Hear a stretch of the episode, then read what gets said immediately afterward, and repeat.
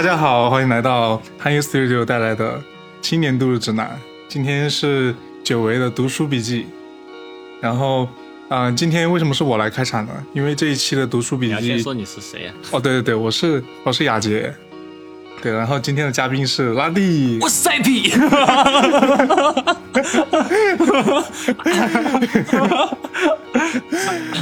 呃，对，今天我是拉蒂。对，就是家庭小作坊房主。家庭小作坊房主拉蒂。对我是塞皮。对，我们今天有三个嘉宾，还有一个是塞皮，哎，塞皮来 freestyle 的。算了，下次。好了，反正这一期为什么是我来主持呢？是因为，啊、这一期读书笔记前段时间没有怎么看书，所以这一次就是比例严重拉垮啊。嗯，之前是我跟拉蒂差不多每个人三本五本，这次是拉蒂有五本书要向大家分享，关久了。那我只有一本，所以就由我来主持，多说一些废话。好好，那我们直接就拉蒂还有没有什么要说的？啊，我妈，我我我就是，对，这次为什么看那么多书，也是因为都关在家里面嘛。其实好多书可能我之前稍微提过，但我觉得很多都是开玩笑提的。我觉得很多我可以再展开聊一聊这期。好的，那我拉蒂说完，我们就直接开始正题吧。嗯第一本书就先由拉蒂来推荐嘛。哼，好，我是塞皮，不 要再玩这个开玩笑。呃，那个我对，其实这是最近就是关在，就是前段时间不是关在那个上海嘛，然后我记得我们录第一期读书笔记的时候，我们我就是封控前的前几天，然后嗯，当时觉得已经养成很好的读书习惯了，呃，因为和压记录这个节目，然后后来就关在家里之后，我发现就结果养成了更好的 读书习惯，因为你关在家里的时候，你真的就是，嗯、就我就觉得看电影也好，玩游戏也好，都没有读书来的那么就感觉你的心灵那么自由的感觉。然后所以说，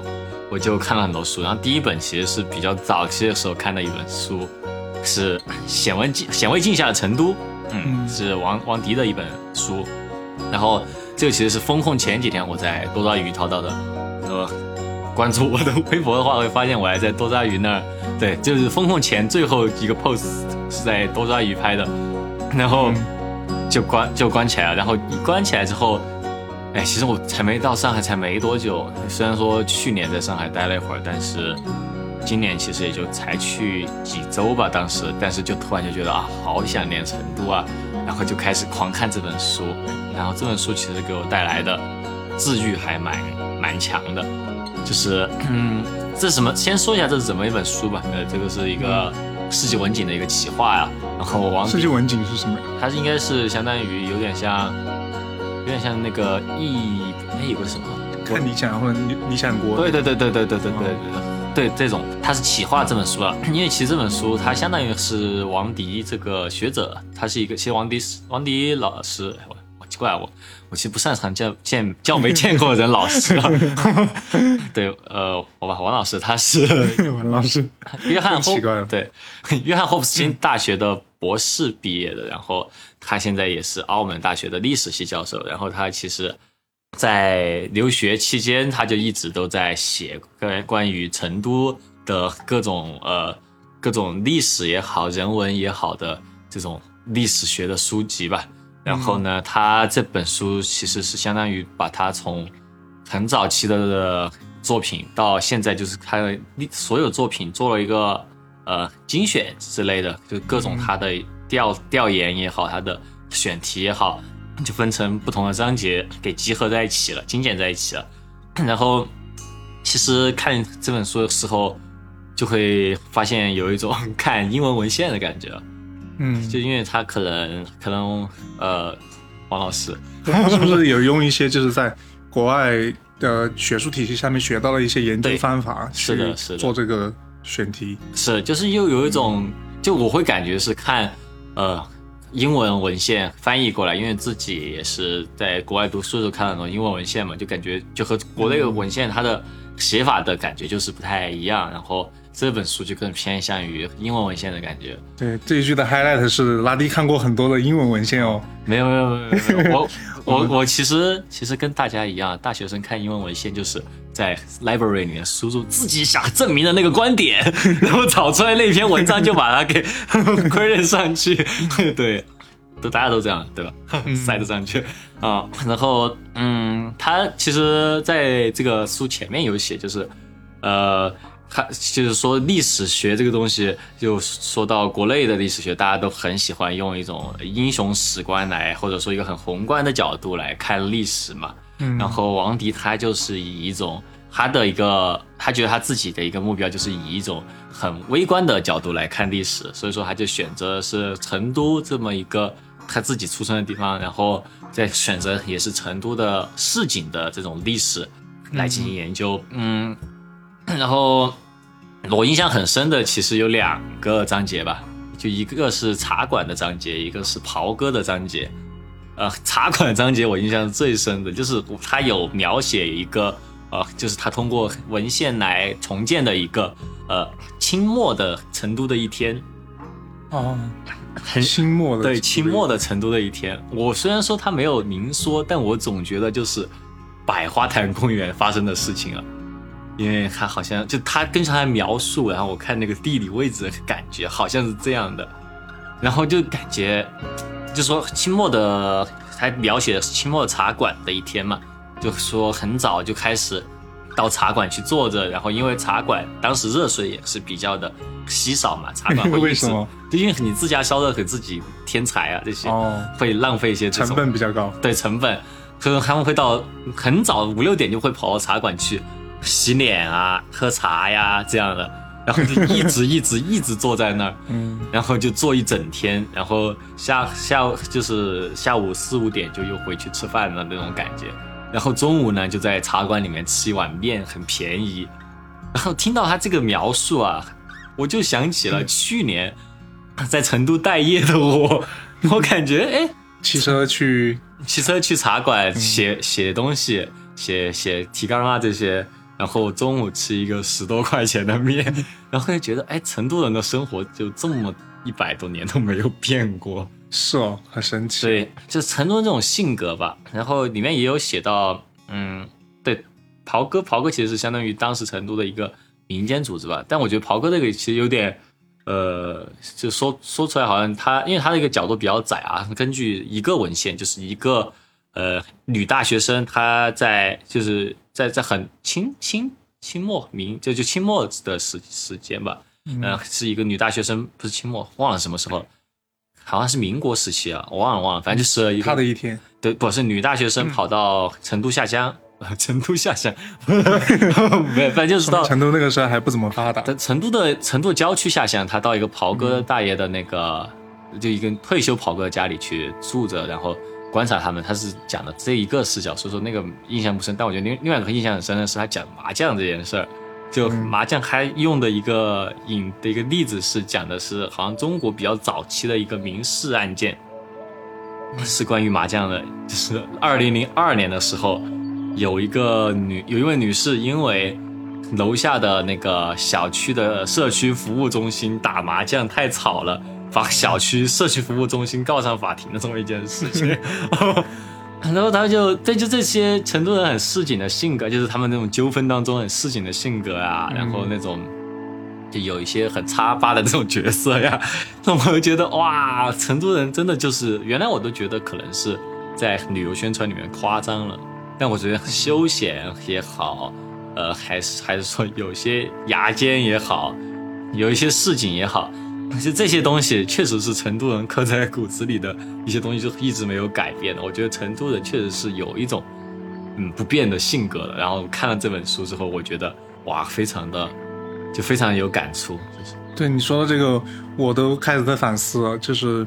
我我感觉我跟垃圾想法也是一样，就是觉得是不是这些旅游宣传或者是那些家常的这种印象，可能也有一部分原因哈。但是说到几百年前，可能大家都是。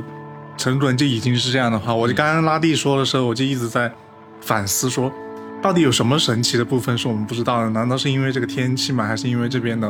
啊地形？还是因为什么？就总有一些外在因素可能造成了这个成都人的特点，所以导致住在这里的人就一波一波都是同样的性格。我刚刚就一直在想这个问题。对，其实好像有一定的说法，因为我也有看过另外一本书，叫做好像成都的街巷还挺长的一一系列书，然后就反讲到成都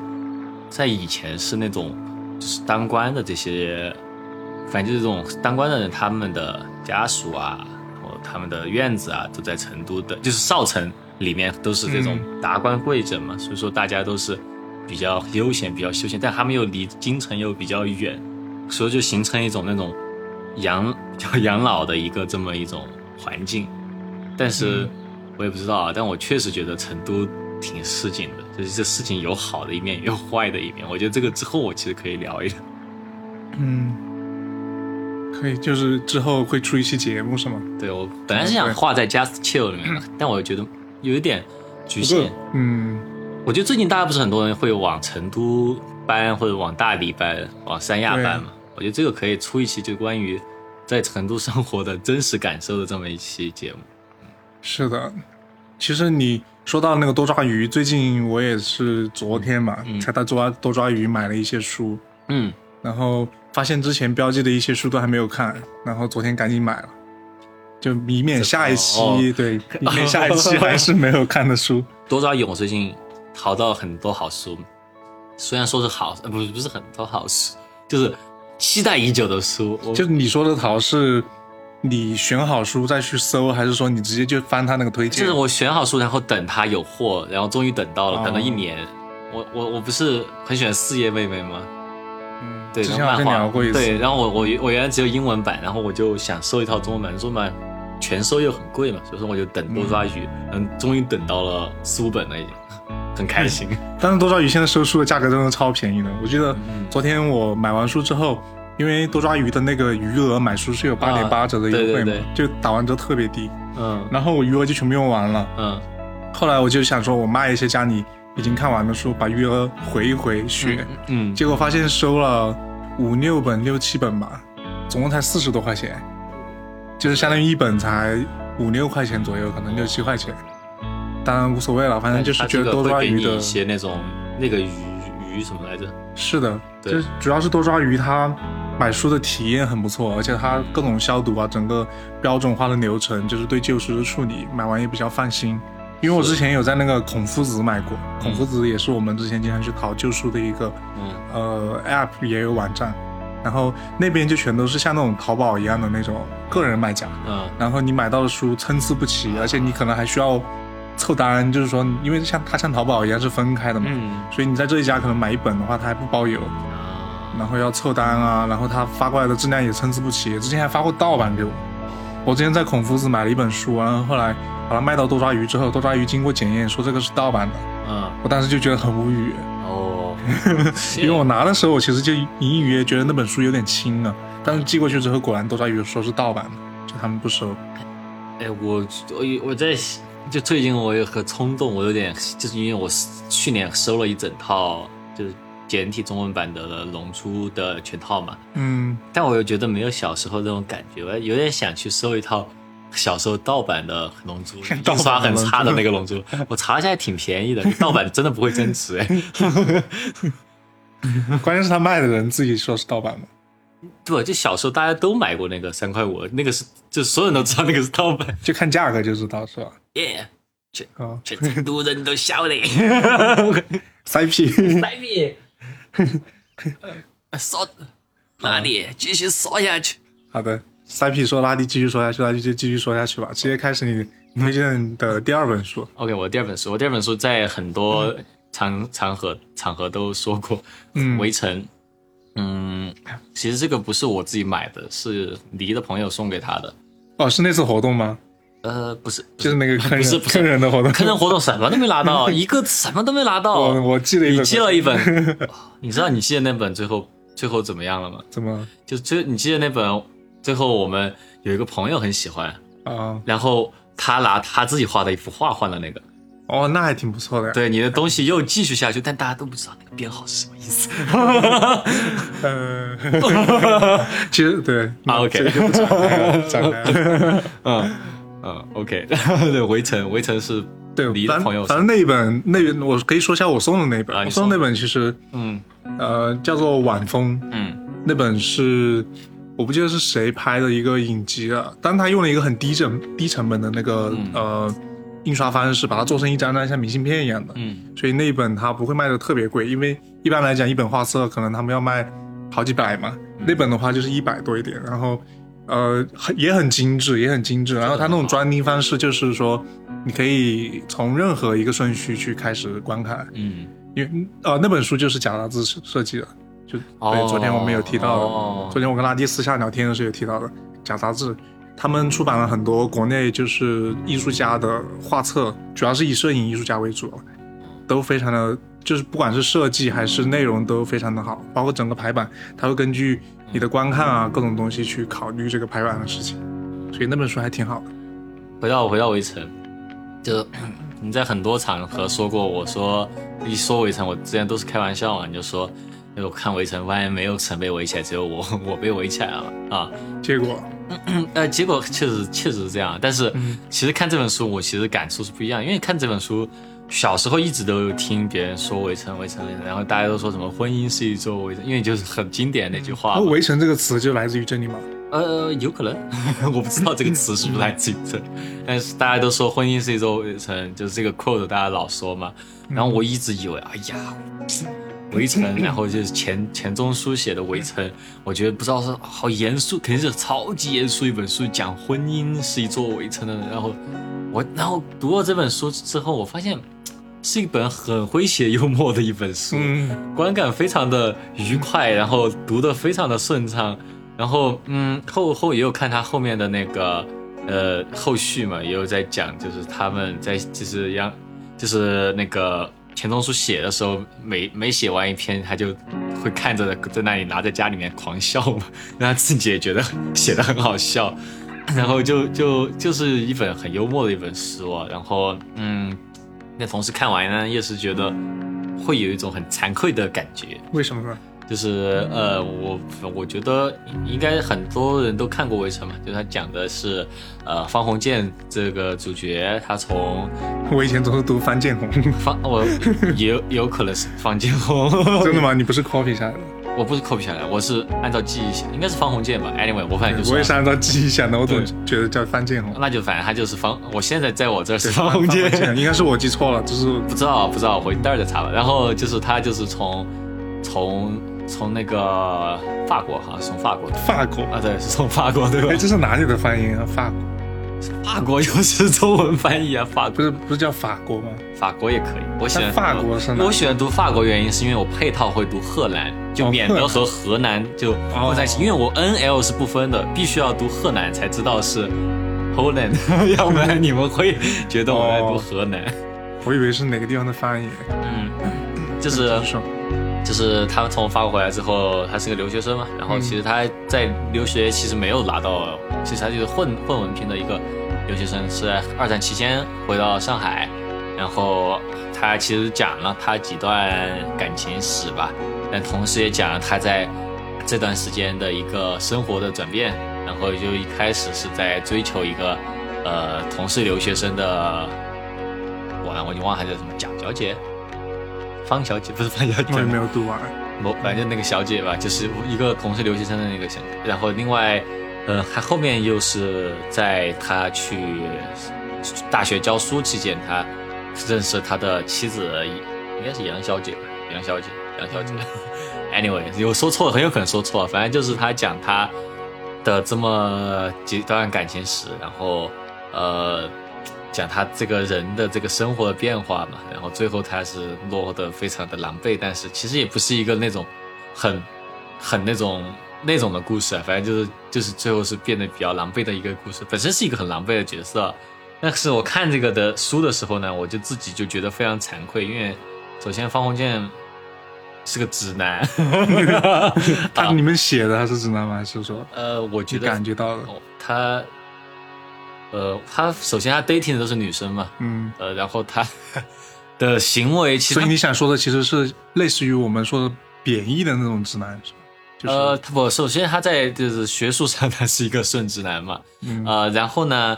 我觉得他有一些贬义的直男的一部分，其实不能说他贬义的，其实更多的是我也作为一个顺直男，我看到他的一些行为啊，就回想起了哦我的一些行为，就是我们所说的男子气，不是，他不是，那种有毒男子气质，嗯就是呃，只是可能一些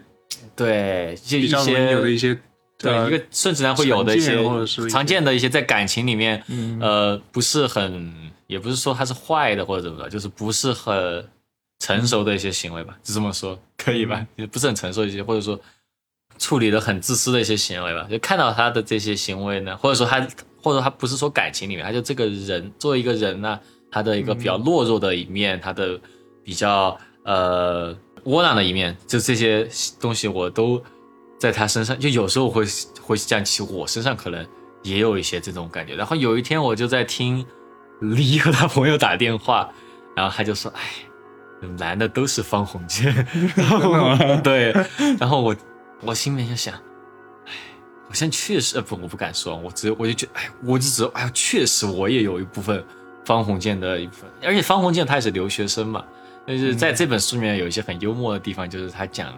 就各种留学生的一些行为啊，嗯。包括我我反正是比较中枪的行为，就是那种中文加英文的那种说话 方式。就是说实话，我在看了这个之后，我写拉一条，我是更加的那个肆意妄为。我就觉得，哎，算了，反正我就这样了。因为原来其实听早期电台的时候，会发现嗯我是会尽量不要放羊屁的，我会思考思考这个词用中文会怎么说。其实这个问题嗯我、我不知道别人怎么想的，其实我觉得还好，嗯因为嗯，我其实就直到最近都还接触到一种说法，就是为什么很多人会喜欢中英文加中文，嗯。其实这个嗯，其实这个是。有很多时候是决定于你在学习这个东，就学习很多东西的过程中，本来你接触到的嗯。思路就是英文英文的思路，或者干脆它本来就是英文的，啊，就是 totally 英文的对，exactly 英文的，就是完完全全的英文。然后，所以其实很多时候你对这个事情的第一反应，或者你觉得它最准确的解释，它就应该是英文，是的，翻译成中文反而会觉得有点奇怪。是的，然后第二个，我觉得我想说的就是，其实这种现象并不是只有中英文才有，其实像日文啊、哎法文啊，就是各种语言里面都会有很多很多的英文。嗯，特别日文的啊英文读起来会有点奇怪嘛，但是你还是能够看得到他们是有很多很多英文的。嗯。我觉得这个也是一个很常见的事情，反正就就我觉得大家就做自己就好了，其实不用太在意，就是别人去 judge 你说，对对对对啊，今天假期这个，对去这个 judge 你说学习这个东西，它就是从英文，而且是的，我觉得，就因为前段时间在听什么电台来着，在讲说贾樟柯的电影里面有他自己的方言，嗯、然后就是他是用方言这个词来形容贾樟柯的他的特点嘛。然后我觉得我每个人都有自己的方言嘛，我觉得我的方言就是不太好的普通话加 一般的英文。对啊，毕竟你在英国啊 不，在美国，在美国待了那么多年，就是对对你生活你人生的很可能你这个人的很多一部分都有那边的我我对啊，我这整个组成组成就是不太好的，嗯就不太好的南方普通话加上语法错误的英文，这就是我的一个语言的组成，这也没有办法一件事情。对，但是确实啊，我读完之后，就是对我的整个围围城对我的一个影响还挺大的，就是我觉得，呃。就我觉得方鸿渐他代表的就是还是那种小男孩的这种男生的形象，就是他虽然说也是一个嗯大人了，但就是我觉得有就是一个不是很懂得责任啊，或者说是懂得这些的一个小孩的一个感觉吧。然后就再加上他所在他身上所反省到的这种顺直男的一些所谓的男人不行的这一部分，我就了解到了之后，我觉得啊，可能我会更加的去审视自己的一些行为。然后我觉得这这本书还挺有趣的，而且写的我觉得非常的，因为就当时就正好在上海生活嘛，嗯。钱钟书是上海的吗？嗯，嗯是上海。不是他人，但他是在上海生活的，嗯，然后他写的也是上海的生活嘛，然后我当时因为我关在那个小区是基本上全是本地的那个小区，然后我就觉得哇，简直身临其境的一个全方位的一个体验的感觉。我其实第一次接触到这个书，呃，首先我有之前有一本这个书，在大学的时候，然后一直没有读完。但是其实跟你想法一样，就是觉得哎呀，就是好，这是一本著作的感啊，觉，就是这个这严重严肃开始啊，对严肃文学，我必须得找一个特别好的状态，对对对，然后要坐到图书馆里或者干什么，就是特别正儿八经的去读，结果就一直都没有读完，后嗯面那也不知道那本书去哪里了。嗯嗯，然后为什么当时为什么会选择这本一本书，其实是第一次听到围城这个名字是从韩寒的那里，啊因为韩寒早期的时候他的文风还蛮受那个嗯呃钱钟书影响的。他在各种公开场合也毫不吝啬的说钱钟书的，就当别人问他说什么东西叫写得好，因为他以前经常会评论说，啊、很多人文章写的很烂，就是说国内的一些嗯甚至知名的作家，他觉得文章写的很烂。这个时候就会有人反问他说：“你觉得谁是写得好的？”嗯他就往往都会举出钱钟书的例子，然后他还会，当然钱钟书肯定就围城嘛，嗯所以我当时就很感兴趣，想看一下就是写得好，在他心中的写得好是怎么样的。因为那段时间我也啊、呃还蛮关注韩寒的，嗯，所以后来就买了一本这样的书，在大学时间。哦，我其实读的部分读了一些，我觉得确实韩寒早期挺受钱钟书的那个嗯文风影响的。我不知道拉蒂有没有读过我。现在感觉得到，你这么一说，我觉得确实呢，嗯。但韩寒的作品，原来我其实高中时候可喜欢读韩寒，就嗯好，像韩寒的每一部作品里面都有个人。呃，我读他的杂文的时候觉得特别搞笑，就是他说了很多我们学生不敢说的事情，呃，这点确实说的很搞笑。他说话很好笑，这 这我就觉得好笑这点很欠对对钟书对，。这个在当年其实已经是非常非常难得的事情了。嗯，还对，当时可喜欢韩寒。嗯，然后呃，拉蒂继续介绍他的下一本吧。那好，那下一本是一个比较通俗的一本书吧，就是是《向夜晚奔去》啊，这个是我解封之后买的第一本书。嗯嗯，因为嗯其实，在封控期间读了很多书，但是嗯，感觉都不是那么都是值得推荐吧。但是我觉得这本它，当然我不是这本，我觉得它很有趣，是一本什么样的书呢？它是一本很形式很新颖的书啊，起码对于我来说，可能可能对于别的听众可能来说已经很正常，就是它是日本流行乐团有阿索 B 的小说集，嗯，有阿索比，嗯，对，有阿索 B 它，我其实因为 J-pop 听的很少，我可能比较熟悉是他们给那个，呃，《动物狂想曲》，好像是叫《动物 b i s t a r b i s t a r 他他写的那动物幻个，想曲。对他的一个 OP 是他们他们唱的，然后，呃，但这个小说集其实不是他们自己写的小说集，或者说是根据他们的歌改的小说集。就就是其实 u r s o b 这这个乐团，他们是很依附于 YouTube 和他们的那个影片的嘛。然后他们刚出道的几首 hit song 其实就是根据几个原著小说改的歌曲，然后他们的 MV 也是跟这个小说有关。然后呢，他们就把这几个小说汇集在一起，重新啊、编辑了一次之后，改成了一个合集吧，就是《向夜晚奔去》。其实像《向夜晚奔去》是他们第一个故事的名字，嗯，第一个故事所改编的歌的名字。对，然后嗯，看这本书的话，呃，就是就是你看这本书四个故事的观感，就会觉得是很 J-pop 的小说。就我其实这种就日本的这种网络小说，我读的很少，甚至轻小说我都没有读过，我没有读过任何轻小说，因为我觉得读轻小说的感觉很像读剧本，就是字比较少嘛，轻小说。轻小说它就是对话比较多嘛，对，啊，我不知道，因为我只读过一点点轻小说，因为当时我很喜欢那个《狼与香辛料》，然后很想知道后面发生什么。我稍微读了一下之后就觉得很累，因为就感觉没有那种读普通读小说那种体验。可能因为我觉得轻小说还是需要配合它的插图啊这些来阅读，我感觉啊，可能日本有一些很独特的文体啊。对我记得我之前有读过他一个，那个叫什么？就他们有一点有一个那个像诗一样的那嗨个叫？就是很像诗一样一句一句的，但是又嗯，呃很可爱很日常。那个文体我不记得叫什么名字了。嗨酷排剧吗？哦，对对对，排剧排剧对，很有意思，很可爱，意思。对对对对对，很，可爱。那个呃，美国人很喜欢海苦，但是待会儿我下第五本书我可以稍微讲一讲这个，啊、啊，很可爱。我觉得小在在高中的时候，英英国文学课我们学过海苦，嗯英国文学课英国文学课学海苦，所以它是日本的吗？它是日本的，它是五七五的那个断句，就五五个发音，七个发音，五个发音嘛。嗯，翻译成英文之后还是要五七五，哦，就比如说 I am Han you, I don't want to sleep，已经多了，好吧，好难，好难，我的海库失败了。但我最之前之前写了很多英文嗨库，哇，你写的吗？因为我们作业就是写英文嗨库。我觉得我当时是没理解了。对，反正他这个你读这四个小说的观感，你就会觉得，因为之前我有看过一个 YouTube 上面是你给我看的是一个人他唱的一首歌，是讽刺 J-pop 的，就是各种 J-pop 很 cliche 的一些表达，什么樱花的掉落啊，什么转过头，什么列车驶过，忘了。对啊，cliche 可以翻译成媚俗吗？你，不能套套路也不行，就是也也不能叫，有一点媚俗媚俗的感觉，但没有那么贬义，我感觉、嗯，可以用这是一个中性的媚俗。嗯中性的媚俗。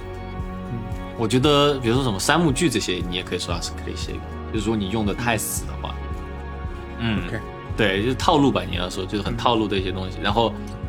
就就就是你读这些的观的感观感呢，就是其实我虽然不爱听 J-pop，但是我还是很 get 得到 J-pop 的美感的。然后所以说我有其中第二个故事我还挺喜欢的。第二个故事它是叫做梦重现梦境嘛，那是他们歌的名字，然后原著是叫做梦之水滴与心之花啊。然后，呃，我就讲了什么，我觉得还是不要剧透好，因为就是这种 J-pop 式的故事，就是你一旦把设定讲完，你就基本上把故事讲透了，因为它 就写了很多很多东西都是 full vibe 的，就是都是 vibe 对，然后就就很新海诚的那种感觉的一个故事吧。然后就它虽然说很很很套路，但是因为你那种翻书，因为我买的是台版的，嗯，是尖端出版的那个印刷的，所以说它是竖着的那种印刷。哦，对，读的还习惯吗？就读就是一开始会有点不习惯，嗯但就配合这个故事，就是他这样竖着，然后一页一页往后翻的那种感觉，又有点像歌词的感觉。他们是不是翻书的顺序跟我们也是反的？就是是翻书的顺序从这样往这样翻，就是从对对对对，是漫画日本漫画的那种。对对对对，就是就是我们是从翻到右边把书，然后往左边翻，翻到最后一页就整个书都在左边了。对，他们是不是翻到右边然后往对对对左边翻？对对，往左边就是翻完之后整本书就在在右边，在右边。对对对对对对，就是这种观感就会有一点像读歌词的感觉。然后他故事其实很简单，但他写的很长，又换了几个视角。就是他读这个书的印刷，加上他这样，就是他这种竖版印刷，加上他的这个讲故事的这个节奏吧，就会让你嗯读起来很有节奏感，就很有像歌曲的感觉，然后你就很停不下来。虽然说 你大概读到一半，你也知道后面会怎么样，但是你就会觉得很波澜壮阔，很很感动。然后这个讲的也是一个比较青春的故事嘛，然后我也很喜欢的一个。然后其余三个故事的话，就只能说还行吧，因为它确实是很小品的故事，就很多它都没头没尾的，就只是一个 vibe。然后嗯。嗯但我觉得呃很值得去买一本了，因为它因为它印印刷得很好，我觉得嗯读起来很舒服。好买？吗？就是台版出的。我我觉得就是方所我没去看，应该有卖，因为我、嗯我是在我是在那个上嘉里中心那儿买的，嘉里中心上面有一个会卖日本书的嗯一个、一个书店，但是台版书也卖，我觉得卖台版书地方应该有有卖，因为有阿索比还算是比较有名的一个乐队吧。因为因为台版书，我不知道他拿不拿得到那个，就是原原版进口的话，不知道他那个版号什么的政策会不会跟国内一样？因为国内你要出版的话，要拿到那个版号嘛。但是方所不是也有卖台版书吗？嗯，不是我觉得既然我买再买到了，就如果说明能买到的话，应该还是挺不错的，对。还是挺不错的。台版真的也有很多很好的书，比如说有些没有简体中文翻译的，就是只有台版的书。我之前看了很多音乐啊音音乐的那个相关的著作，嗯就只有台版的，啊觉得还挺遗憾的，就是觉得可能不太好买，特别是在晚上。是嗯我，我觉得我第一次读台版书呢，感觉还挺好的，而且不过这个这种合作方式，我觉得也很有趣。就日本人想企划，我觉得基基本上会觉得很天马行空，嗯但是就 somehow 它就 works。对，其实你说到 J-pop，我还想起最近嗯。那个，我可能以后如果做唱片浏览机，我可能会想要去推荐的一、嗯。一个一个专辑，就是最近看听了很多叫 Green，然后哦，我喜欢、那个、对 Green，啊其实他呃，其实他出了两张专辑，就是这个，我不知道他的他的日文名是怎么读，或者他翻译成中文叫什么。反正他出了两张专辑，呃，一张是一九八二年的，叫做《Music for Nine Postcards》，嗯然后还有是一九八七年的《Green》。这我其中最喜欢的是《Green》，然后《Green》在二零二零年还出了一个 Sound Effects 的版本，就是加了一些自然的音效。我我当时听到这么好的专辑，我想天呐，一九八几年就有这么好的专辑了。嗯然后我就很赶紧去点进去这个创作者的主页去看，然后发现他现在开始在唱 J-pop 了。哦，就是他当时在一九八几年的时候做出这么厉害的电子音乐的专辑，嗯。然后他现在就是唱一唱 J-pop，然后也不出专辑啊，全都是唱单曲，然后呃那个专封面就是自己的自拍，，Oh my god，我觉得真的曲风就是那个哦风格相差真的太大了。对，我不知道他是怎么想的，所以你说到 J-pop，我第一反应就会想到这个，这个事情给我冲击太大了，就是不知道为什么他后面不做这个专辑了，真的很棒这个专辑。嗯，嗯感觉虽然说我们会觉得日本好像就是音乐发展挺好，就是大家好像就是这种曲风之间没有那么大隔阂，但偶尔看动画又会觉得，就是好像是所谓的这种乐，就是这种壁垒好像也是还是存在，我不知道吧。但很多那种老的音乐人后面都会跑去做 J-pop 制作人也好啊，对，嗯演演唱其实比较少，很少有人会是的，自己出来演唱。是的。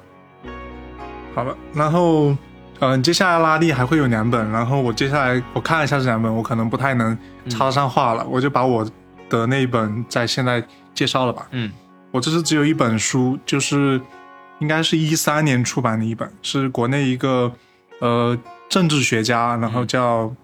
呃刘瑜，他在当年还是非常红的，他在当年，嗯，嗯，当时的微博可能跟现在会有一点不太一样，就是在零零几年到一零年一几年左右，那个时候微博上最活跃的一些用户都是像韩寒啦，然后像大战方舟子的时候，再早一点，再早一点，韩寒大战方舟子的时候，其实就已经接近这个、啊呃，他们我不我不想说是一个时代吧，就是说他们这段时期就是嗯这些、呃学者比较活跃的时期的尾声。嗯。然后那个时候像刘瑜啦，也是在微博上非常活跃、非常有名的其中一个。嗯。然后他呃他在那几年不仅是在微博活跃，他还有跟很多杂志或者是嗯呃出版社去做一些那种发行计划呀，或者是写一些杂文，嗯会定期出版。然后我今天要推荐的这一本，嗯、就是其中的一本，叫做《观念的水位》，嗯这应该是最迟的一本。再早了，他还出了两本叫呃送你一颗子弹和呃好像叫什么什么的民主，我记不太清了。嗯嗯，那两本会更早一点。然后那两本其实也是一个杂文集，嗯所有这三本好像都是他从各个地方杂志发表的一些杂文，或者是网上在那个时候还有 blog，那个时候哦，就不是 不是 vlog，是博客 blog，对，博客哦不博客，嗯然后从那边集结起来的一些东西。所以他自己也有在自序里面说到，他说如果你们不想买的话，你们就直接去看他的博客也可以。嗯嗯，然后嗯，这本书为什么到现在推荐呢？因为我之之前我其实就读过一些，觉得这是一本很好的书，但是当时读没有那么强烈的感受。嗯，现在读的话，其实又会有一些不一样的感受吧。就是过了这么多年，他当年对当时的情况的一些，呃，应该算不算评论或者什么的？应该能算评论吧。然后，嗯，这本书它其实在自序里面就已经提供了很多的信息了。嗯他仅仅在自序里面，他就提供了一些，嗯、他可能会聊到的事情。其实这里面说的有些问题，可能放在今天都已经是一个比较敏感的问题，但是在当年的话，是整个微博的嗯用户都在讨论的，然后也是大家都很关心的问题嗯，也是可以拿来出版的问题，没有任何问题的。然后还有像什么制度的问题被反复用，嗯、推卸，就是制度制度的一句制度的问题这句话会反反复被用在推卸作恶的个体责任这句话比较绕口。嗯然后反正就是类似，他在自序里面就已经提出了很多很多的啊、呃问题，然后在自序里面其实他也呃提了一个贯穿在整本书里面的嗯他的乐观，我觉得这个是非常难得的一点。嗯因为其实不管是今天还是在当年，很多人在写这种时事评论评论文章，或者是很多政治学家，其实对于呃对于大家的未来吧，还是多少有一些悲观的，就是可能因为一些、因为一些社会突发事件什么的。但刘瑜他是保持非常乐观的，他一直相信时间的力量，就是他也相信这个像这本书写的观念的水位，他相信整个水位是会越来越高的，嗯。所以这是他乐观的原因之一。然后这本书的内容我就不细说了，因为其实现在在今天的语境，其实多少有一点敏感，而且，呃，它里面的杂文就是讨论的问题也非常的多，你也很难都是独自分开的，很难去具体细说。我我只是提供一下，我觉得我读了之后的一些感想。我首先觉得，嗯，我在读的过程中，我能够感受到那种知识分子的责任感。嗯我觉得知识分子的责任，其实，在很久以前也有人说过了，其实很简单，就是在自己熟悉的领域发言。这个其实非常的简单，但是似乎又很难做到，就是你要如何，嗯、坚持在自己的领域、熟悉的领域发言，因为你在你熟悉的领域，对于知识分子来说，你就是这个领域的专家，你就是最有呃资格去发言，也最嗯最能去发言的。嗯所以你应该在自己熟悉的领域去发言，这个可能是你的责任。然后，然后就是很感叹这十多年来的那个言论空间吧，因为刚刚也讲过，这本书其实是一本已经出版的书，它其实你在今天去翻的话，你会很惊讶说，哇，原来写成这样，就是原来还能出版这样的书，到今天其实是大家不太敢想象的一个事情。但是这是十多年前的言论空间，而且刘瑜当时还是作为微博上所谓的网红一样的存在，嗯就是非常的出名，然后很多人也愿意看他写的这些东西，嗯这个是我的感慨。然后再到后面的话，其实就是，嗯，公共知识分子后来简称公知被污名化，嗯。然后你看拉蒂都笑了，对，就是公知这个词，其实后面已经被污名化了，大家现在已经很少用这个词去形容这种公共知识分子了。然后像刘瑜这样的人也慢慢的消失了。我其实，在写到这里的时候，我本来是想说他不知道什么原因消失，但后来我在查资料的时候，发现他是在后来入职了那个清华大学的政治学系，嗯他现在是作为副教授吧。哦。然后，嗯，我是相信他依然还在自己的岗位上，就是去做自己能做的事情吧。虽然没有活跃在大家的公众面前，嗯。呃，但是其实他还是有在活跃，就是直到最近二二年，他四月份都还出了一本新书。哇哦。对，然后是也是讲政治的，但是鉴于今天的语境，他其实没有讨论国内的政治，他讨论的是世界范围内的一些政治，嗯但是还是有在活跃的，是理想国出的一本书。嗯嗯，然后，嗯，他其中有一篇文章写的我印象还挺深。他说给理想一些时间，就是说相信世界。然后他里面提到说，呃，救世主的这个问题，嗯这个问题其实我感想还蛮大的，因为我很喜欢看超级英雄电影嘛。嗯然后他其实虽然他当时没有去看超级英雄电影，没有去点评超级英雄电影，而且当时的漫威应该也是处于起步阶段，嗯但是他有说到说，呃，一个强大到可以拯救世界的救世主，一定也可以强大到毁灭世界。嗯嗯，对我这个，我看到这句话我都起鸡皮疙瘩，然后我就瞬间，嗯呃，对喜欢超级英雄电影这件事情产生了一些自我反思，不用啊，你看那个 Doctor Strange，是吧？反正确实跟他说了一些。对，而且他还提到说，嗯、激进主义会给你一个救世主，因为激进主义其实在最近几年越来越流行吧，在全世界范围内，嗯、激进主义会给你一个救世主，然后自由主义其实在这些年来就是节节败退，是因为这些自由主义它的会比较慢一些，而且它会把你交给你自己，就是嗯。没有那么的戏剧化。然后，嗯，我还感觉到有一个很可怕的现实吧，这个算是一个对于当下的一个，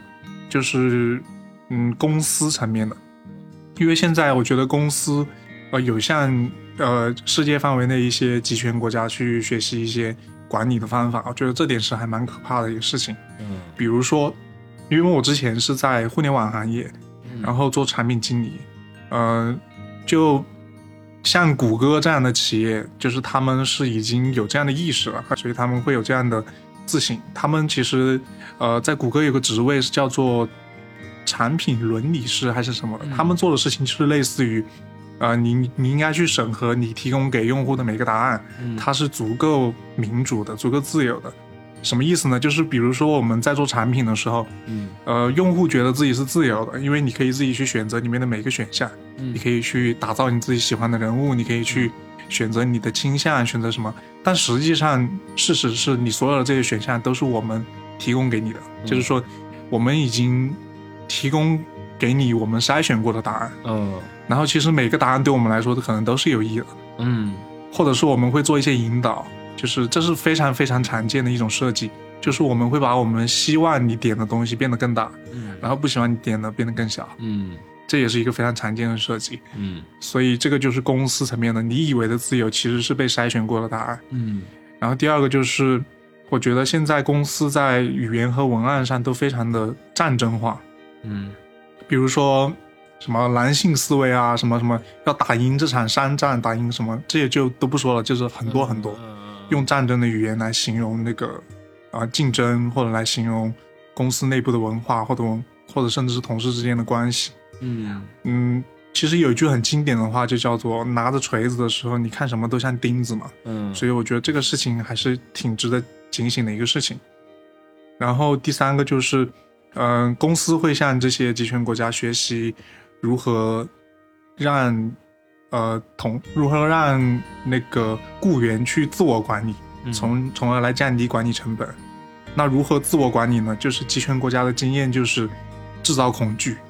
制造恐惧，制造一个人人自危的一个空间。这样的话，你就会开始自己去反思自己。比如说，你会觉得说我这么做是不是不合适？我这么说是不是不合适？我是不是说了敏感词？我是不是什么什么？这样其实相对于公司来说的话，它的管理成本就会降低。嗯这个也是一个一个例子。然后，当然这本书它作为一本一三年的书，其实也不是完全没有缺点。我觉得它，呃的一些语境，其实读起来会觉得已经相当过时了，它在今天已经不再适用了。但是它的问题还是一直都存在，就是问题缠心。嗯嗯，大家还是可以去找来读一读。而且这本书虽然说的好像很敏感，但其实它就是一本正常出版的书籍，你可以在任何地方嗯啊，京东啊、当当啊，各种你喜欢习惯买书的地方，包括多抓鱼，都可以买得到嗯这本书。嗯，以及它里面其实还提到一个让我印象特别深刻的热点问题啊，嗯就是其实它里面有提到说，他的一个朋友跟他说，他说你看现在外面多么美好，就是我们现在的生活过得多么美好，经济多么发达，多么的高楼大厦，然后车水马龙。嗯但刘瑜当时也不知道该怎么说，但是他当时突然想起了一个笑话，嗯就是一个老师在点名的时候，他说，呃，有没有没来的？没来的请举手。嗯嗯就是他用这么一个笑话，其实就啊很好很好的把所有事情都解释了，非常巧妙的。这个其实说出来就是一句结论，就是说很多人其实把都习惯于把没有看到的当成不存在的，嗯这个事情也是我印象特别深刻的。然后最后的最后，关于这本书的分享，我想提一下，它里面有一篇叫做《恶之平庸》的一个摘录。嗯这个，嗯，我觉得在当下读这一段，真的印象还会有一些比较特别的感觉吧。嗯然后现在开始这个摘录，就是学者汉娜·阿伦特写过一本书，叫做《艾克曼在耶路撒冷》。嗯艾克曼其实就是在纳粹纳粹的一个战犯嘛，他曾经屠杀过很多人。然后，不过此书的副标题更为有名，叫做《恶之平庸的报告》。恶之平庸，通过这个词，阿伦特想表达的是，就是这个书的作者，不是平庸之恶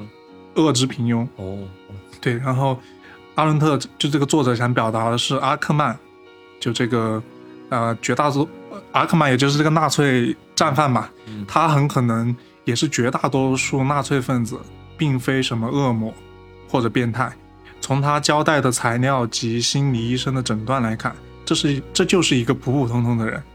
几乎可以说是可怕的正常（括号），然后呃引号。然而就是这样一个人，在特殊时期，可以无动于衷的杀害成千上万的人，就为什么？是一纯粹的不加思索，这也是一个引号，就是引用了这本书里面的内容，是纯粹的不加思索，让他成为了当时最大的战犯之一。然后引号结束。阿伦特写道：“不加思索，意思是，当有命令从上级传达下来时，下级就不折不扣地去执行它。如果有一天有人追究罪责，这个下级就说：‘我只是在执行命令而已，我只是在执行命令而已。多么合理的解释，几乎应该表彰他的敬业精神。就这一段，我觉得读下来，我整个就是头皮发麻，然后浑身起鸡皮疙瘩的感觉，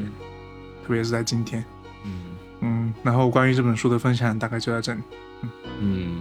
那为什么你在读这个的时候，突然就想起今天看的电影，然后我觉得今天看的电影还挺悲伤的，突然有一点嗯 backfire。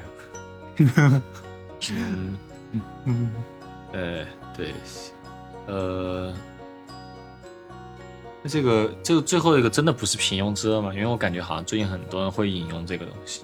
嗯，可能平庸之恶是一个词嘛，然后恶之平庸应该是这个，嗯，嗯、是这个书的一个副标题。哦，OK，对，可能是反正正反都能用。OK，OK，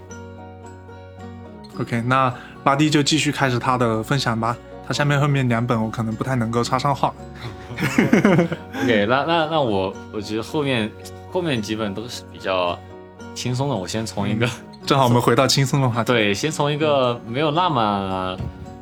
从一个极度轻松的两个开始。这其实第一，其实我这个是两本书了，因为我觉得有两本漫画我特别想推荐。然后之前也说过嘛，就是书就作为一个作品来推荐的话，我就觉得有些特别有趣的漫画，我就把它一起当成一一本来推荐了。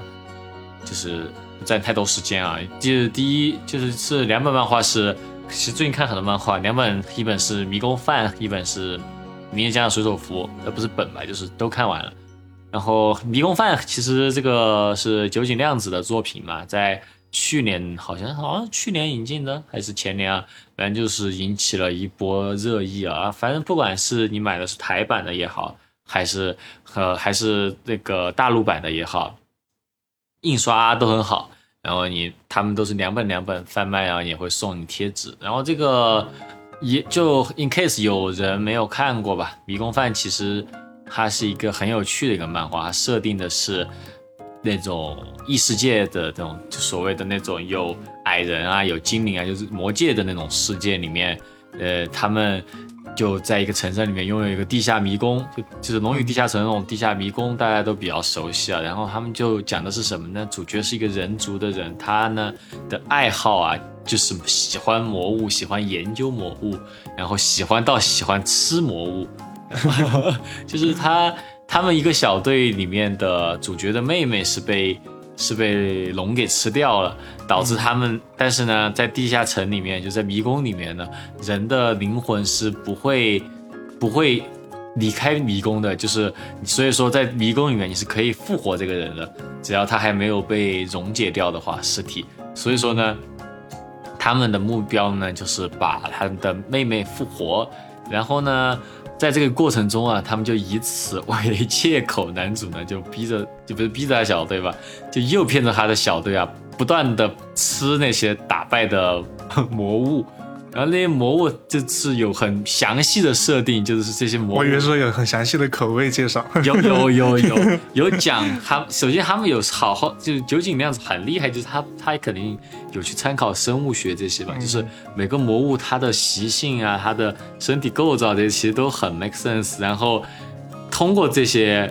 原因，所以说呢，比如说有些魔物带毒，要怎么去去毒啊？比如说有些魔焯水，对，它不光是焯水，还有就是，就它其实有参考一些现实中有的一些植物，反正就是就讲怎么去料理这些魔物，然后最后料理成什么样很好吃，然后包括香料怎么获取啊，这些 就很有趣的一个漫画。感觉很有趣。对，然后最近我看到第十一集，最新最新的不管台版中还是不管是台版还是大陆版，都是出到第十一集嘛。第十一集我看到已经打到了那个迷宫之主呢，非常有趣啊。然后究竟亮子的画工也很好，然后整本书它的嗯，不管是台版还是大陆版，它的印刷都很精美嘛，翻起来也很舒服。所以说这这个书我觉得很值得收藏啊。虽然说我是台版和大陆版就是混着混着买的，嗯，嗯，我觉得很好，很好，很很值得推荐。就是，而且他最近也出了一本他的那个图鉴，就是讲那个图鉴就专门讲每一个魔物怎么回事的，还挺有趣的。有哪些营养多少卡路里？好写了的，他每个都写你这一餐吃了多少卡，蛋白质是多少，然后糖分是多少，很厉害的，哦。然后另外一个就是《名侦将水手服》嘛，《名侦将水手服》是嗯是本来是一月新番，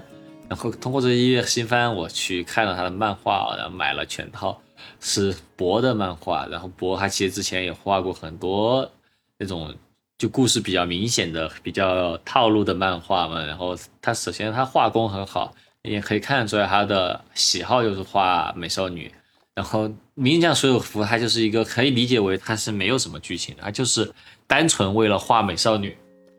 而存在的这么一个漫画，就很像你会做的事情。对对对，就很多，就所有所有，最近我反正新看到的是第八本还是第七本，它有个剧情就是，其实他就是想画，呃，就想画，就想画下腰这个动作，就是想画这个动作，所以说让大家开始擦地板。他就是所有的剧情的发生都只是因为他想画一个动作。那你最想画什么？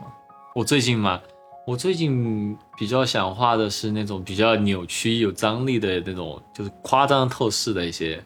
呃镜头。但我最近还好，我最近因为有有在画新的 MV 嘛，所以说有也有在锻炼画美少女。MV 对，然后这个漫画画的很好啊。呃，你可以看出来，他根本不在意什么剧不剧情这些，他他有时候就没有格子，然后他有时候，呃，甚至就是有时候还甚至就是整整个好几页都是，全部是嗯，很无关的，坐得很远的几个美少女在做不一样的事情，我就感觉就是就是作者就是画着画着啊，我要画这个很多的东西，我不管了，然后就是先画了之后。哎呀，随便吧，反正后面就随便乱画吧。然后我就突然就意识到，Clever Clever Works 就把它动画化之后，其实是下了很多功夫，把这些很零散、毫无道理的剧情，就组织出来了一个主线，我觉得挺了不起的。然后这漫画本身，我觉得它就很适合收藏实体，因为它是按照实体漫画的思维在画这个漫画，然后呢，它本身也是一个画册的思维在做的这么一个漫画，因为它也是一个月更新一次嘛。我觉得嗯，很值得收藏，有国画的美少女。你是从哪里知道就是一些好的漫画，或者是？我我一般因为我其实因为我研究漫画研究的比较少了，都都是看动画画动画画之后，一般我才会知道。然后其实然后再反过头去找漫画。对，其实如果你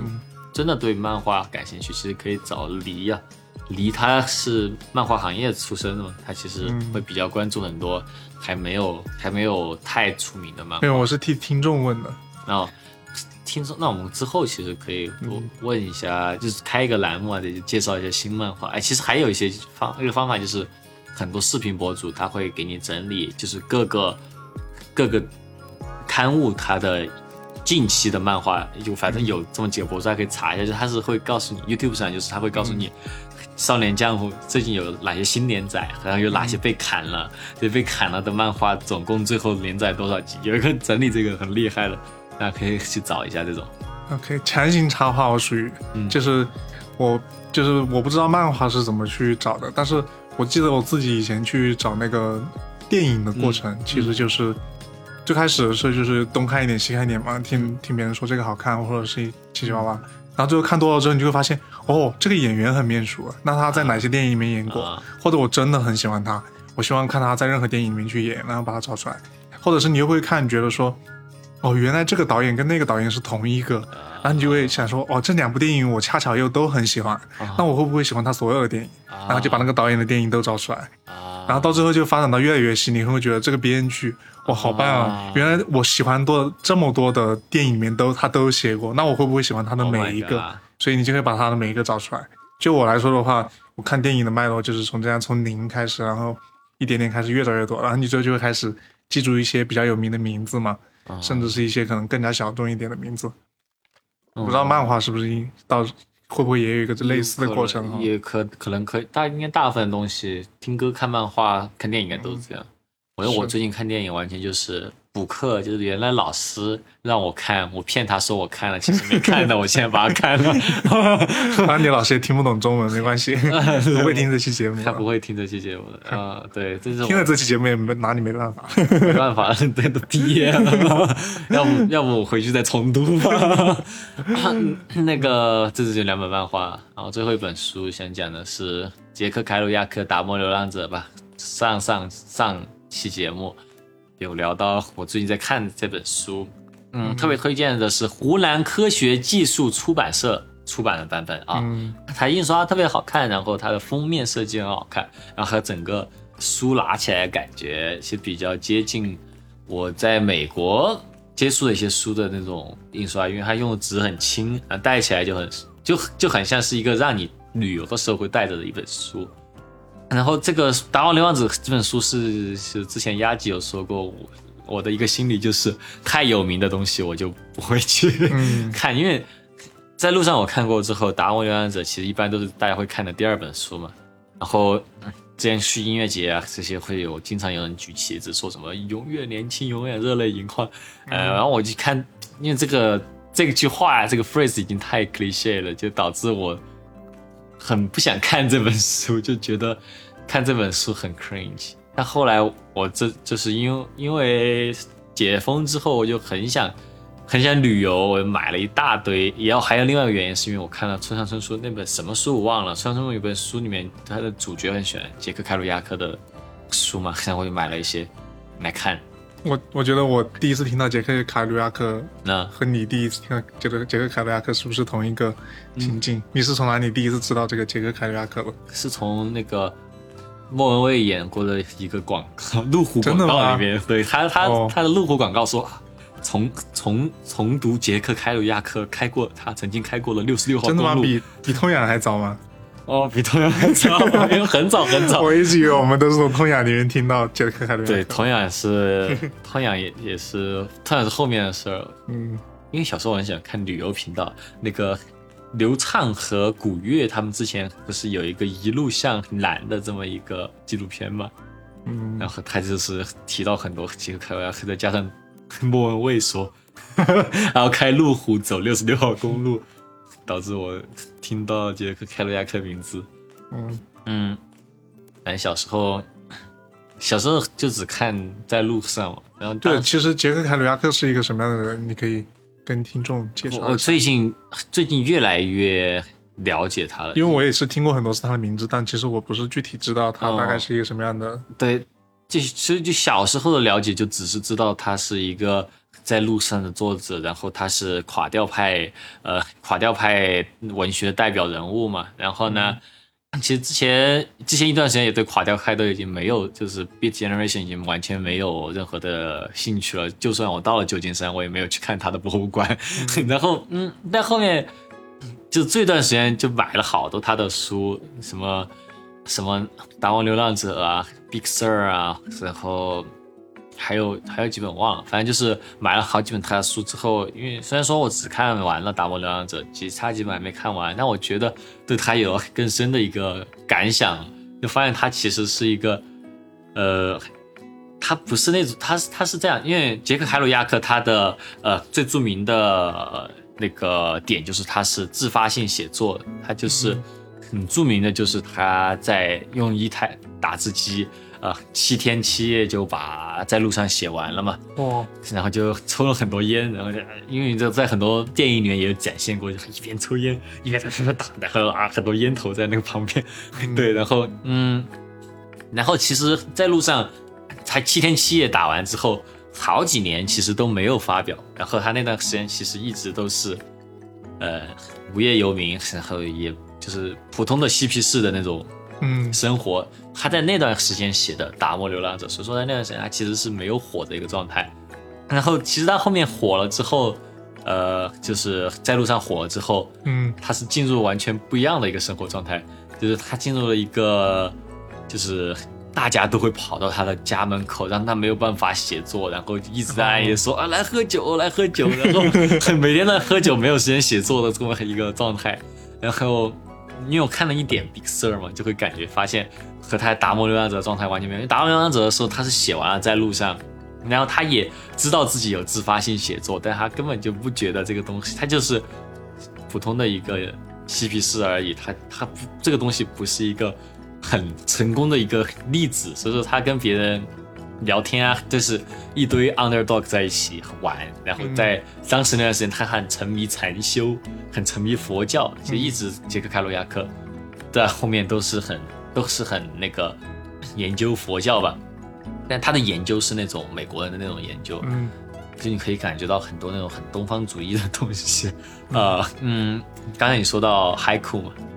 哦哦，那个牌剧就是嗯在在《达摩流浪者》里面也有展现，他们就一群美国人在聊牌剧的时候，就会，感觉那是东方对他们来说挺神秘的，就很不管是印度还是对就 Beatles 去印度印度中国。然后还有那个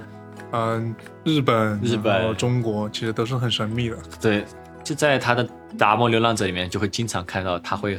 很倾向于和中国流浪汉一起聊天，他会觉得嗯会收得到很多的收获。对，其实你刚才说到那个，呃，他就是在这本书写完，就是那个某一本书，我不记得名字哈，就是写完，他是在路上写完，然后后面他才发表，然后红了之后，他就，嗯、经常会有人来找他，嗯这个就想起我们最近经常讨论的话题，就是 到底要不要红？要不要红？我的我的想法是说不要红，你看红了之后，那个写书都没办法好好写了。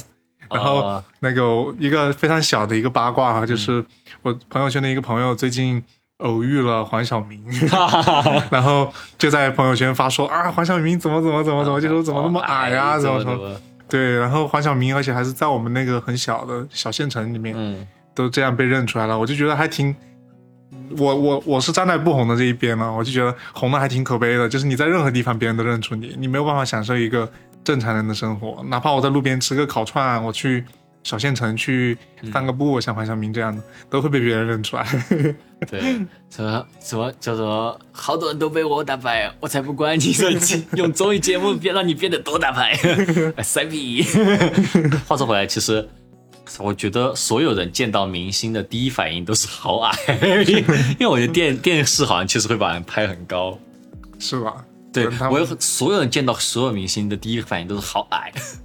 大地有多高？我有一米七八，我一米八，那我们俩应该不会被说矮了吧？但是可以红吗？然后呃，等一下，这样吧，我觉得那这样不好啊。我报个一米八，你报个一米八五吧，这样大家都觉得我矮。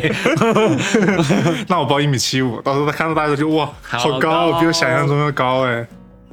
那也不行啊，那那你的同行别人就会以为他哇，他就假如真的一米八五，人家觉得他哇两米，哎，好了好了，对太无聊了这个话题。是我刚刚想说是什么来着？刚刚说到哪儿了？那个东方，东方，然哦，后对对，东方主义，就他很搞笑的，就是、嗯他杰克凯鲁亚克，就我会觉得就是很有趣，就是我们有时候去旅行的时候，因为这段时间也出不了国嘛，在国内旅行的时候，会觉得哎，这个地方好像是在别的哪个国家见过的一些风景的感觉。嗯然后杰克凯鲁亚克经常在他书里面写到，哦，我觉得在这个地方，我就感觉我获得了一些，呃。悟到了一些东西，我现在就感觉我自己像在中国的一个山里面，像是一个中国的一个道人，怎么怎么怎么，中国的一个僧侣的感觉，然后自己想象的中国的他自己有没有去过中国的？我没有去查，但我感觉看他当时写的那个状态，我觉得他没有去过中国。感觉他就好像是把一种情感投射到了那个，个不没有去过的远方，对，有，点那种感觉。是的，他把他的一个期他想象中的中国，我感觉好像有一段时间好多人都去过，因为我最近在小红书上看到了安迪沃霍尔去中国的一些照片，我 我看到了，就是他在北京天安门拍张照片，拍的照片看着就像那种美国大叔，只不看头发颜色有点奇怪。对对对，一下 啊看脸 就感觉他看起来很累。他他拍了好多那种穿穿那种中国当时衣服的照片，拍了一系列的，还挺有趣的。嗯，对。然后呃，这这本书怎么说呢？它的自发性写作，因为小时候读在路上的时候，我一直都没有 get 到，就是什么是自发性写作？对，因为小时候读书的话，因为小时候读书很功利嘛，就觉得读一本书我一定要学到什么。然后像杰克凯洛亚克这种书的话，我就其实一直在 pick 这种金句。其实我好像觉得 get 到这些金句了，我就是 get 到这本书。就是小时候其实没有思考太多，我觉得看书的时候，嗯。现在我看他写的书，我就会发现非常的云里雾里啊，嗯，就是因为因为我一开始读这本书的时候，我甚至还有一种，哎，他说他去到这个地方，我查一下，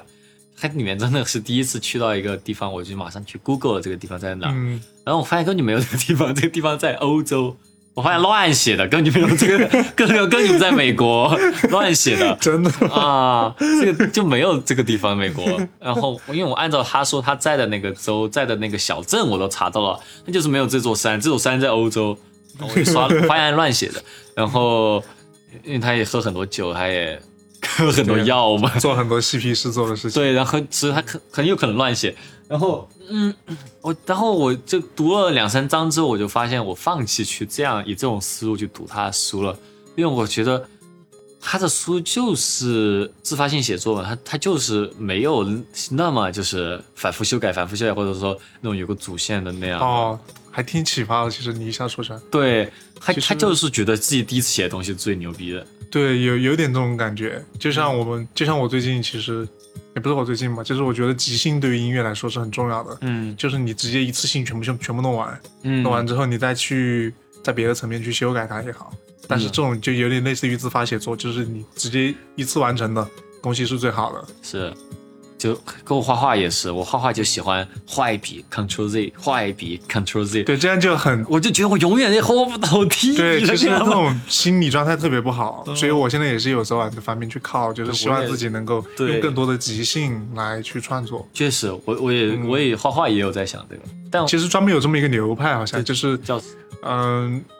我记得音乐是有专门的一个流派，啊好像是从达达主义还是什么发展出来的，从那个时候哦的一个分支，就是好像叫偶然音乐还是什么的，就是他们对自己的想法不做评判，就只是客观的看待它。比如说我现在有个这个想法，我就把它写下来。啊写下来之后，我不去评判说这个好还是不好，嗯只是让它这么出现，啊，或者直接用一些随机的元素在里面。我那我应该学那个杰克波洛克，我就是 action painting，就是画对，那个我就不懂了，绘画我就不懂了。画出来就是什么就是什么，然后交给、交给，但他那个冲击力确实很强，交给我不清楚他那乐队看个的背后的原作就是对看了之后说，我天，OK，嗯。嗯。啊，OK，但是这个是我觉得读这本书其实是就是读这本书我使用的技巧技巧说的跟读书有那种技巧一样，但是读的心态心态其实是有时候压记启发，就压记说他 读书就开始就是要去感受这个读的阅读的体验，而不是非要逐字逐句的去完全就是嗯。要这样去理解嘛。我就发现一开始就开始获得这样的，就是像压记这样去体验这本书之后，我就觉得读的感觉就畅快了很多，因为我不再去纠结于这个山在哪儿啊这种乱七八糟的这种想法之后，我发现哦，就跟着他的这个跟着他这个 flow 去读这本书，我就会发现哦。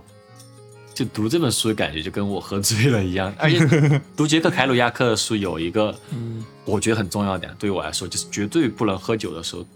因为你读的时候就已经获得了这种很 trippy 的感觉。如果你再喝酒的话，你就完全就是用你自己的一些你自己的一个思路再去扰扰乱他的一个思路，你必须要放空自己去读，然后就感觉还挺不错的。读完之后真的会让人很想去旅行的。我可以 get 到大家呃为什么很喜欢这本书，因为它确实会有一种很驱动你在回到路上的那种感觉。但是最这本书的结尾是结在那个永远年轻、永远热泪盈眶上。哦，这句这句话是来自于这里的吗？对啊，对啊，就是来自于这本书的。哦，这句话我之前也是在很多地方都看到过对对，，是不是以为是民谣歌手说的？我以为是老罗说的。老罗哪个老罗？罗永罗。对，他在他在某一次演讲的最后最后，对他就有提到说，他说希望大家永远就是年轻，永远热泪盈眶。我原来以为是万晓利说的。真的吗？这个也有这个歌词是吧？好像是，但反正就是这种地方常见嘛。然后我以为是他们说的，反正然后就结在这句话上呢，其实对于我来说是有一点那种脱戏的感觉，因为这句话我觉得因为看了太多次，被很多人说过。就已经脱离了它本身的那个语境了，就让人觉嗯得好像有一被被拉回现实的感觉。但我还挺喜欢这本书的，嗯，确实说完之后很想去读一读。嗯，很不错啊。就是我重新喜欢上杰克凯鲁亚克，但我可能再读他其他后面的书，又会有新的感受，因为 因为我主要是读完这个卡路亚克就可以干什么？就可以唱痛痒，再见杰克，再见，我的卡路亚克。但是，哎，说真的，我翻完读完这本书之后，马上就翻开大瑟尔嘛，就会有一种完全不一样的，沧桑了很多的感觉，然后有一种那种他成名之后饱受困扰的那种感觉，就是人生的境境地完全不一样了。嗯，我还有一个感想，就觉得，呃，从刚刚聊的里面，就是，嗯，感觉我们其实现在接触的很多东西都是二串、三串、四串，甚至更多串了。啊，嗯就是可能，呃，跟最开始的东西可能已经相差很远了。是的，比如说你说 Big Sur 的时候，你知道我第一反应是什么吗？我第一反应是 Mac OS 的一个版本，哦，macOS 的一个版本叫 Big Sur 吗？对，就是因为它的就就桌面是上个版本，就上个版本就 Big Sur，是它的那个桌面是一个海岛的那个吗？是它它的桌面就是来自于 Big Sur 的那个摄影，然后那个版本也是 Big Sur，因为以前 Mac OS 是喜欢用那个猫科动物来命名嘛，嗯，后来所有的猫科动物都用完了之后，就开始用美国的地名。哦，现在现在叫什么呀？现在最新版本应该是 Monterey 还是什么蒙特利尔还是什么，我不知道那个中文怎么翻译 Monterey。然后上上一个版本就是 Big Sur，就是其实我感觉我们现在接触到很多东西，其实都是二串、三串、四串，就是哦，可能我不了解 Big Sur 是什么，但是我听到的时候，我就第一反应想起的是经过他影响的一个东西，哦，很有趣，包括那个也是啊，包括杰克凯罗亚克。其实我第一次接触到是那个《再见杰克》这首歌。你读，这本书的时候，你会想象主角是高虎，然后你接触到其实也是通过广告嘛，就是大家不停的引用，对，不停的引用，这是很这是生活在这种我不知道算不算后现代社会，还是说现代社会的一个很明显的一个特征，就是大家其实接触到一个东西，可能跟它原一串已经相差了很远很远。真的还挺有趣的。嗯就是我第一次接触到 Big Sur 是在书店看到这个书的名字，然后但是我没有读这本书，但后来我去到 Big Sur，嗯，然后所以说我是带着这本书，浅浅的从在路上开始对杰克开鲁亚克感情，到了 Big Sur 之后，然后呢，我在添加到了我的 Big Sur 体验之后，我又把 Big Sur 体验添加到了我读真正的 Big Sur 的感觉，就会觉得其实可能如果我一开始直接读 Big Sur，可能感觉会完全不一样。但我觉得可能很多美国人本身就知道 Big Sur 什么样吧。嗯，现在网络上传播的东西其实也有这个特征，我觉得就是就是一串、二串、三串、四串，就是不停的通过再次编辑、再次创作去传播，最后就会变成一个完完全全可能跟一开始不一样的样子。但是所有东西的可能都来源于这里。对，确实，现在很多动画来举例，好多动画公司其实它的整个动画企划就是就已经不是在以动画为单独作品企划，它会依靠于二创、三创，然后综艺作品、综艺节目呀，嗯然后其他的这种嗯别的一些媒体啊这些，它在动画里面剧本上就会有表现。嗯，还挺有意思的。嗯，我觉得以后电影可能也会这样吧。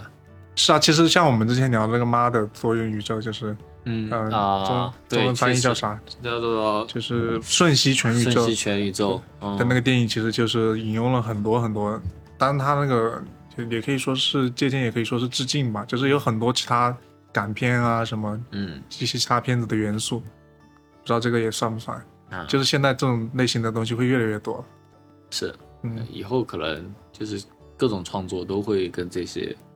就是挂挂钩会挺多的。对我很喜欢的一个那个播客创作者叫李如一嘛，他其实之前就为这个事情证明过，嗯证过名，就是、啊，就他觉得这个并没有什么，他觉得引用本身就是一种创作，就是你，因为他讲话就本很喜欢引用，他基本上喜欢掉书袋，就是每讲几句话就会喜欢引用某一本书或者某一个人说过的，所以你可以认为他整个播客或者他的整个创作就是建立在别人的创作的基础上啊，来形成他自己的创作。嗯。他当时也为这个事情挣过名，嗯，觉得还挺有意思的。不过说真的，我觉得以后的艺术创作真的是要有运营思维，就是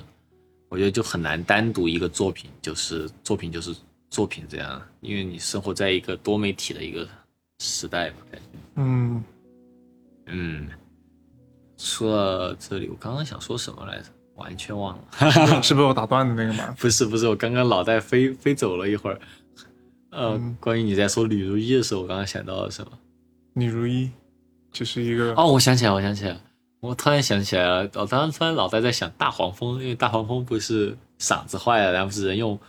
广播里面节选的别人说的话来说话吗？哦，嗯，还挺有趣的。其实绘画也是，就是现在有一种创作形式，不是叫拼贴吗？拼贴画，对，就是所有用别人的那些、嗯或者一些现有的材料去去创作。我不知道这个形容贴不贴切，嗯 类似于这样。挺好，挺这不挺这这也是就是我觉得这个时代的一个特点啊，这这也没什么不好的，确实没什么不好。对，那行，那还有什么？呃我觉得其实我有我最想说的就是，其实我们可以稍微频繁一点啊，这个系列，因为我感觉这个系列好久好久才更一次，但其实我们读的书还挺多的。如果系列再更新频繁一点的话，其实也可以跟大家介绍一些垃垃垃圾书啊。呃，到时候你红了之后，就会有人说你曾经做过这样的作品，批判什么书啊？你过来上节目。操！所以我们就是评判垃圾书的时候还是悠着点，最好是评判那种永远都不会红的人。不是我哦，有的时候就是说评判，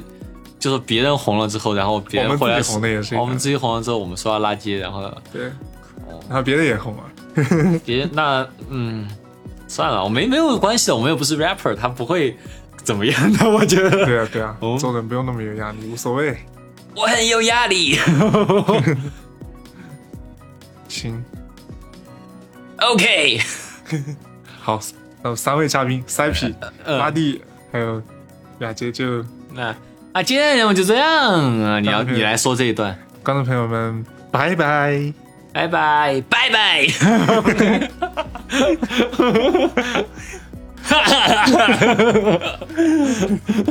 塞皮不是这么笑的。